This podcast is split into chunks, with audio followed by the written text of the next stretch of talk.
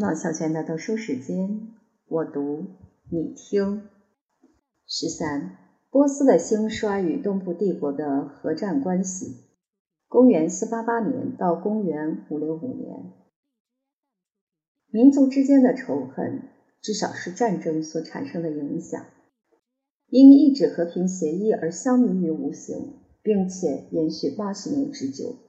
冒失而又不幸的佩洛泽斯发起远征，对付尼泰兰特人，或称白匈奴。支诺皇帝派遣的使臣为了陪伴波斯国王，也参加此一行动。这时，白匈奴的征战从里海蔓延到印度的腹地，国王的宝座上面镶满翡翠，两千头大象排成阵势支持骑兵部队的作战。波斯人遭到两次挫败，作战不利，难以脱逃。匈奴人运用军事谋略，赢得连续的胜利。波斯国王只有屈服，推崇蛮族的权势。随后，皇家的俘虏被释放回去。先教祭时很狡猾的诡辩，想用拙劣的手法逃避所受的羞辱。劝告佩洛泽斯要注意升起的太阳。居鲁士的继承人气愤皆因，竟然忘记将要面对的危险和感恩之心，带着积恨难消的心理再度发起攻击，结果是丧失他的军队和自己的性命。佩洛泽斯之死等于将波斯抛弃给国外和国内的敌人，有十二年的时间。波斯处于战乱和灾难之中，直到他的儿子卡巴德斯或称科巴德重振雄风，雪耻复国。阿纳斯塔修斯刻薄而又极不友好的签令，是引起一次罗马战争的动机或借口。匈奴人和阿拉伯人参加波斯人的阵营，随军出征。亚美尼亚和美索不达米亚的堡垒攻势，这时正处于坍塌或残破的状况。马尔基罗波利斯的总督和人民无法完成守备的任务，很快献城投降。皇帝对他们不再存有感激之心。迪奥多西波利斯被大火摧毁，仅剩的灵人认为自己的做法正确。阿米达遭受长期的围攻。难逃毁灭的命运。哈巴德斯进行三个月的攻城作战，已经损失五万士兵，仍然无法获得成功的希望。即使在这种努力归于突然的时刻，先教祭司推论出一厢情愿的预兆，因为他们看到对方将妇女部署在防壁上面，就连最隐秘的美色也都暴露在攻击者的眼里。足证已到山穷水尽的地步。最后，在一个平静的夜晚，攻击者登上最容易进入的高塔，只有几名僧侣在担任守卫。由于要履行节期的职责，都陷入饮酒的沉睡之中。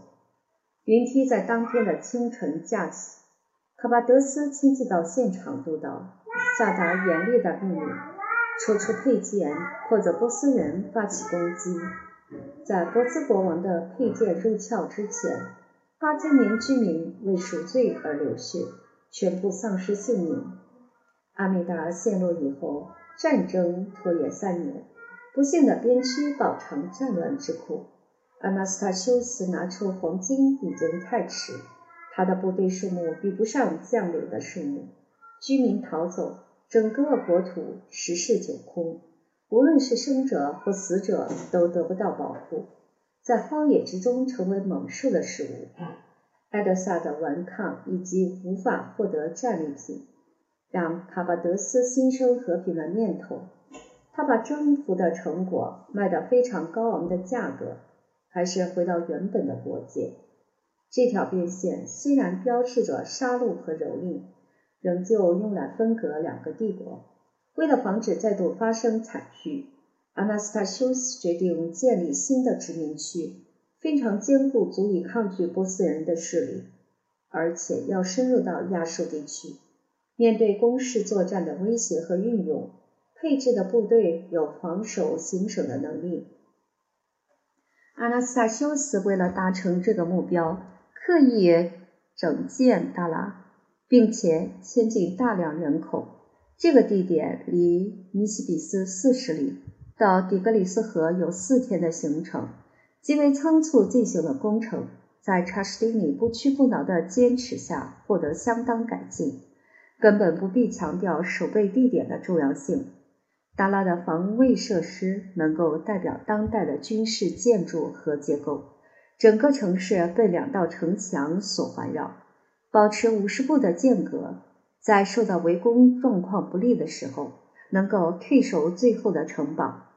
内墙不仅固若金汤，而且造型优美，是极具历史价值的纪念物。城墙的高度从地面算起有六十尺，角塔高达一百尺，射孔虽小，但是为数极多。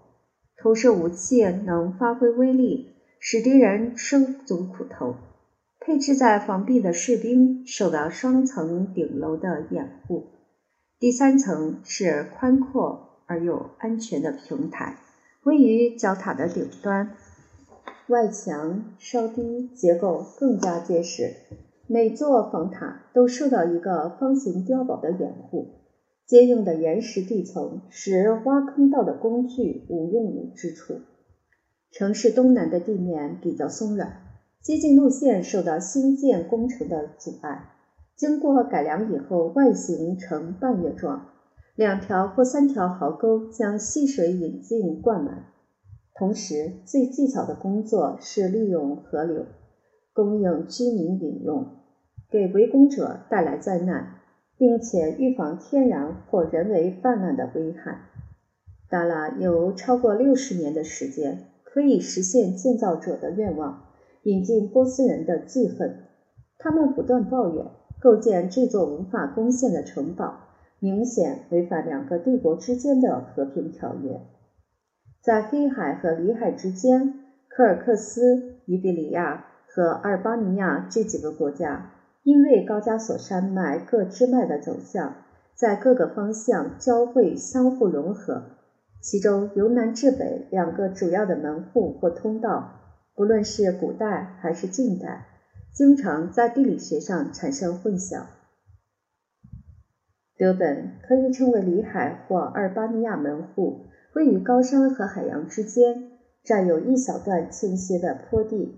要是根据本地的传说，最早是希腊人建立。它那形势险要的入口，波斯国王用堤防、双重城墙和铁制的城门予以加强。伊比利亚门户在高加索山地形成六里长的狭窄通道，一旦开放，可以从伊比利亚。或格鲁吉亚的北部地区进入平原，接着抵达塔内斯河和伏尔加河流域。有一座城堡，据称是亚历山大或他的接班人所兴建，用来控制重要的关隘，基于征服或继承的权利传给匈奴人的君主。他倒是想用少许价钱出让给皇帝。阿纳斯塔修斯还在考虑。很小气的计算所花的代价和遥远的距离。一位更为机警的敌手却已插手其间。卡巴德斯用武力占领高加索的雄关重镇，而巴尼亚和伊比利亚门户可以拒止西西亚骑兵使用距离最短和最易通行的道路，而且山区的整个正面满布哥格和马哥的壁垒，这道绵长的边墙。曾经引起一位阿拉伯哈里发和一位俄罗斯征服者的好奇。按照近代的一番描述，巨大的石块有七尺厚，长或宽有二十一尺，没有灌铁汁和使用泥灰，完全是用人工非常技巧的砌成。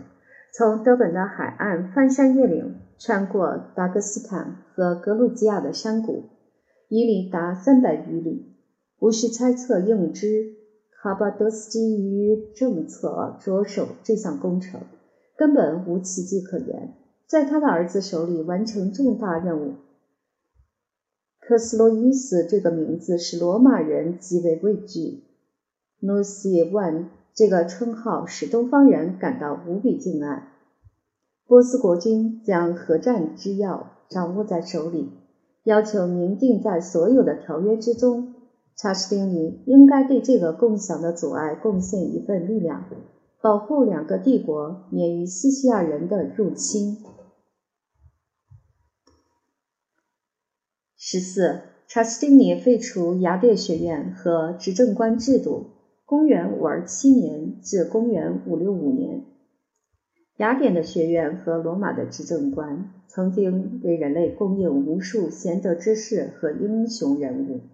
在查士丁尼手里受到的抑制，这两种制度早已没落，失去昔日的光荣地位。但我们仍旧要谴责一位君王的贪婪和猜忌，竟会摧毁如此可敬的古老遗迹。雅典在赢得波斯的战争之后，接纳艾奥尼亚的哲理和西西里的修辞。研究学问成为这个城市祖传的遗产。居民不过三万多个男性，在单独一代人的短暂期间之内凝聚而成的盖世天才，那是需要无数的世代和百万计的人类才能产生。只要我们想到很简单的一件事，就会使人性的尊严得以提升。大家知道，伊索克拉底是柏拉图和索诺芬的好友。他和历史学家修昔底德协助首次演出索福克勒斯的《俄狄浦斯卫》和欧律庇得斯的《伊菲戈尼亚》，同时也知道伊索克拉底的学生阿斯基涅斯和德莫斯提尼当着亚里士多德的面争夺爱国者的冠冕，悉知亚里士多德是狄奥弗拉斯图斯的老师，而狄奥弗拉斯图斯。与斯多葛学派的伊壁鸠鲁学派的创始人，同时在雅典讲学。敏慧的阿提卡青年能够享受本国教育的福利，毫无嫉妒之心，将学识传播到敌对的城市。两千名学生在迪奥弗拉斯图斯的门下授业。就学院来说，教修辞比教哲学更受人们的欢迎。世代接替的学生赞扬老师的声誉，到达希腊语言和名望所及最远范围。亚历山大的胜利扩大，雅典的记忆较之他们的自由和疆域存在更为长久。马其顿人在埃及建立希腊殖民区，接着散布到亚洲各地。自古以来，经常有朝圣的队伍前往伊雷苏斯河畔，他们所喜爱的庙宇。对着缪斯顶礼参拜，身为拉丁人的征服者怀着敬意接受臣民和俘虏对他们的教导。西塞罗和赫拉斯列名在雅典学院的学生名单。等到罗马帝国完全建立以后，意大利、阿非利加和不列颠的土著与东部同学在学院的林立里自由交谈。研究哲学和演说与一个明智国家真是情投意合。鼓励对自由的探讨，只屈服于追求真理的力量。在希腊的罗马共和国，讲话艺术是爱国主义或个人抱负的强大推动力量。教授修辞的学院培育大批政治家和立法者。等到公开的评论受到压制，演说家从事光荣的行业，成为律师。为案情的清白和正义进行辩护，或是滥用他们的才能撰写宋词，变成有利可图的买卖。还有人为了达成立言的目标，不断写出诡辩加奇特的文词，表达历史篇章的简洁优美，公开宣称可以用体系阐明神、人和宇宙的性质，使修习哲学的学生心存好奇的念头。依据个人的习性和情绪，能够与怀疑论者一起拒不相信，或者与斯多葛学派同时达成决定，可以与柏拉图进行崇高的沉思默想，或者与亚里士多德争辩的面红耳赤。敌对的学派之间充满自负的神情，定出高不可及的目标，要求达成幸福和完美的境界。相互的竞赛会带来荣誉，使得人类受益匪浅。基诺生活伊壁鸠鲁的门徒，受到教导，在采取行动同时要坚韧不拔。彼得罗尼乌斯的死如同塞涅卡那样重于泰山，使暴君感受到无能为力而心存忌惮。科学之光在不可能只限于雅典城墙之内。他那无与伦比的作家是为全人类而写。在世的大师前往意大利和亚洲。后来，贝里图斯是法律研究的重镇。亚历山大里亚的博物馆全力钻研天文和物理。阿提卡的学院所教授的修辞和哲学，从波罗奔尼撒战争到查士丁尼在位，一直在学术界享有执牛耳的声誉。雅典的土壤虽然贫瘠，优点在于空气清新、航运便利，而且是古代艺术的中心，神圣的遁世之地，很少受到商业和政治的干扰。后期的雅典人有积极进取的智慧，显得特别出色。他们的品味和谈吐非常淳朴，处事的态度和行为保持优雅的风格。特别在待人方面显示出先人慷慨的品德。设置在雅典的郊区，柏拉图学派的学院、逍遥学派的长廊、斯多葛派的柱廊和伊壁鸠鲁派的花园，全都种满林木，装饰各种雕像。哲学家并非封闭在斗室内神游太虚，而是在宽阔宜人的步道上传授知识。不同的时辰分别用来锻炼头脑和身体。创始者的才华始终活跃在古老的校园之中。学生的抱负在于继承师长的遗志，光大人类的理性和激起公正的竞争。教职只要有任何空缺产生，候选人的任用由开明的人民经过自由讨论来决定。雅典教师的束修由所教的学生支付，金额依据双方的需要和能力而定，范围在一个麦纳和一个泰伦之间。伊索克拉底嘲笑诡辩家贪财，但是在他的修辞学院中，对一百个门徒每人收取三十英镑的束修。这一行的收入公正而光荣。然而，就是同一位伊索克拉底，在第一次领到薪俸的时候。不禁流下眼泪。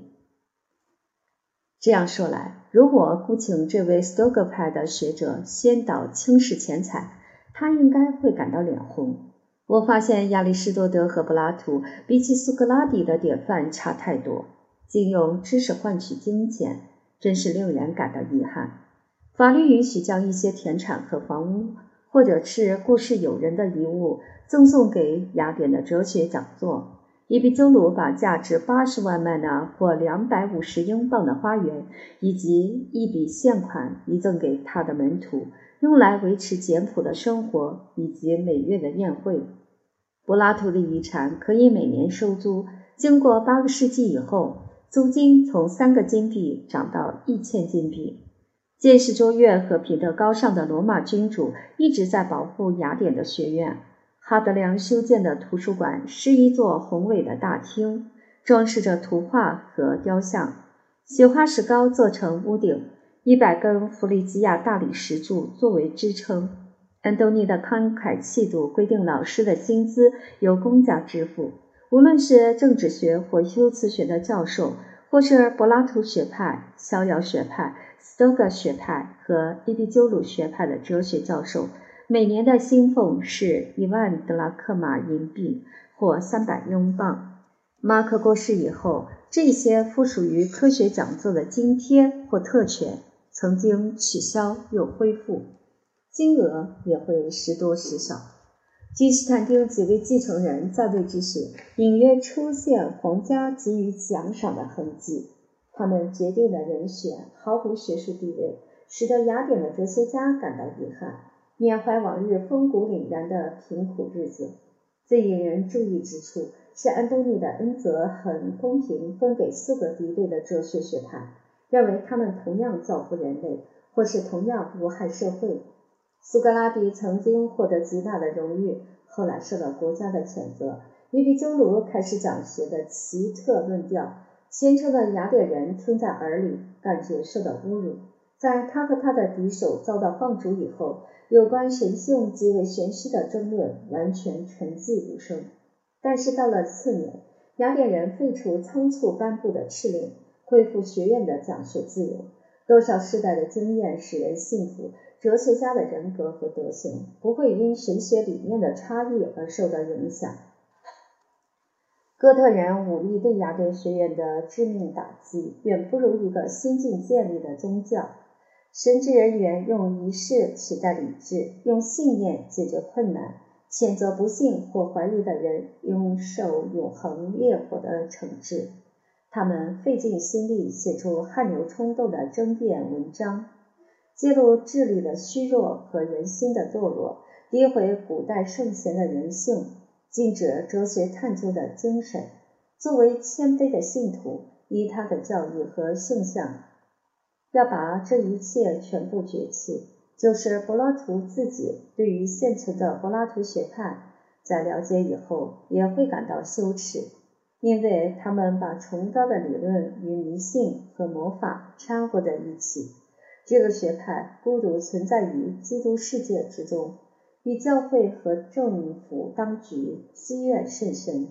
他们头上一直笼罩着严厉的魔掌，随时会遭到不幸。尤利安的统治过了一个世纪以后，普罗克鲁斯获得允许在学院担任哲学讲座。他的工作极为勤奋，经常一天上完五堂课，还写出七百行作品。敏慧的头脑探索伦理学和形而上学极为深奥的问题，竟敢提出十八个论点，驳斥基督教有关创造世界的理论。在他进行学术研究之余，还能亲自与牧神 Esculapius 和米涅瓦交谈，暗中参加神秘的仪式。敬拜失去神力的雕像，心中怀抱虔诚的信念，认为哲学家是宇宙的公民，也是所有神明的祭司。发生一次日食，等于宣告他正走向毁灭。无论是他的传记，还是他的学生伊西多尔的传记，展现人类理性在年老昏聩状况下极为悲惨的画面。他们的传记是门下最优秀的两位弟子所撰写。然而，被大家昵称为柏拉图学派传承的黄金链，从普罗克鲁斯逝世到查士丁尼颁布诏书，一共延续四十四年。在这段期间，雅典的学院被迫永远沉默，少数存在的希腊科学和迷信徒众，激起悲伤和愤怒的情绪。七位互为好友的哲学家是 Diogenes、Hermias。尤拉利乌斯、普利西安、达马西乌斯、伊西多尔和辛普利修斯对国君的宗教怀有异议，决定到外邦去寻找被本国所剥夺的自由。他们曾经听说，也轻易相信波斯的专制政府实现柏拉图的共和国，爱国的和国王统治幸福和善良的民族。他们很快了解真相，不禁大吃一惊。波斯与地球其他国家毫无差别。自称是哲学家的克斯洛伊斯不仅狂妄残酷，而且野心勃勃。先教的祭司固执己见，在宗教方面毫无宽容和恻隐之心。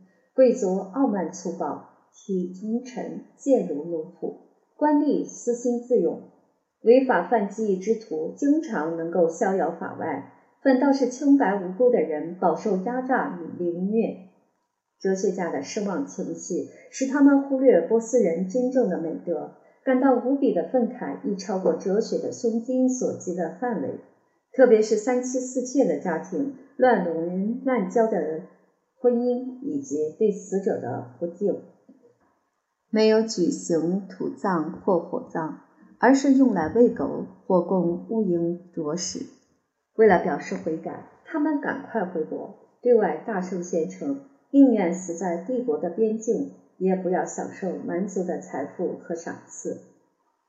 虽然如此，在这趟访问行程之中，科斯洛伊斯纯洁光明的天性对他们造福不浅。查斯丁尼为了对付信奉异教的臣民，制定严酷的惩处条文。科斯洛伊斯要求赦免访问波斯宫廷的七位哲人，同时这项特权要明文规定在和平条约之中，由一位有力的仲裁人提高警觉加以保护。辛普利修斯和他的伙伴在平安中毫无声息的逝世，没有留下门人弟子，使得希腊哲学家源远流长的名单为之中断。尽管他们仍有不少瑕疵，就那个时代而言，仍被誉为最明智和崇高的大师。辛普利修斯的作品流传至今，他对于亚里士多德的著述撰写实质和形而上的评注，赶不上时代的潮流，已经丧失殆尽。他对于埃皮克泰图斯的伦理学阐释成为经典之作，保存在很多国家的图书馆中。主要是建立对神和人的性质有正确的认识，步入超凡入圣的境地，导正人的意志，净化人的心灵，坚定人的认知。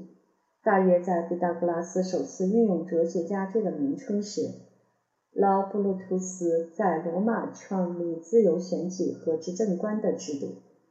执政官的职位从一个实体、一个影子和一个称谓的连续变革过程，在本书前面各章也曾偶尔提及。共和国的首席官员是由人民选出，在元老院和军营行使平时和战时的权利，后来才转移到皇帝的手里。古代执政官掌权的传统长久以来受到罗马人和蛮族的尊敬。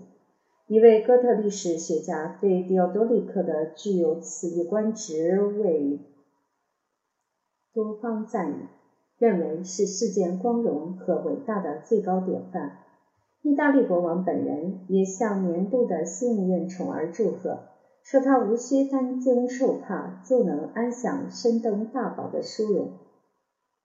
过了将近千年以后，罗马和君士坦丁堡的君主。还要任命两位执政官，唯一目的是给予纪年的称号和人民的节庆。那些财大气粗和爱慕虚荣的当选人，为了超过前任，节庆的费用在不知不觉中增高到八万英镑的惊人数额。有见识的元老院议员拒不接受这种一无是处的虚名，产生的结果必然使他倾家荡产。我认为帝国最后这段期间，执政官实力经常产生缺漏之原因所在。查士丁尼的前任朱棣经常从国库拨款资助，为力有不逮的当选人维持尊严。然而现任君主非常吝啬，宁愿运用更为方便而且花费最少的办法进行磋商以后制定法规。他在诏书中加以限制，无论是赛马或赛车、体育比赛、音乐会、剧院和哑剧表演，以及猎兽活动，都不得超过七对或七次。用较小的银币取代黄金制成的纪念章。当浪费的手将这些金钱撒向群众的时候，通常会引起骚乱，也制造很多酒鬼。尽管采取预防措施。他自己也做出示范，就在查士丁尼统治第十三年，终于终止代代相传的执政官制度。从他的专制作风来看，这个头衔让罗马人对古代的自由产生期许之心。一旦在不知不觉中消失，必然会使他感到满意。然而，每年任职的执政官仍旧活在人民的心头，他们期望能够尽快恢复。可以从前代君王的谦让美德，从统治的第一年开始就能维持此一制度。等到查士丁尼逝世后，三个世纪转瞬而逝，早已过时的荣誉过去为习俗所抛弃，现在正是受到法律的废止。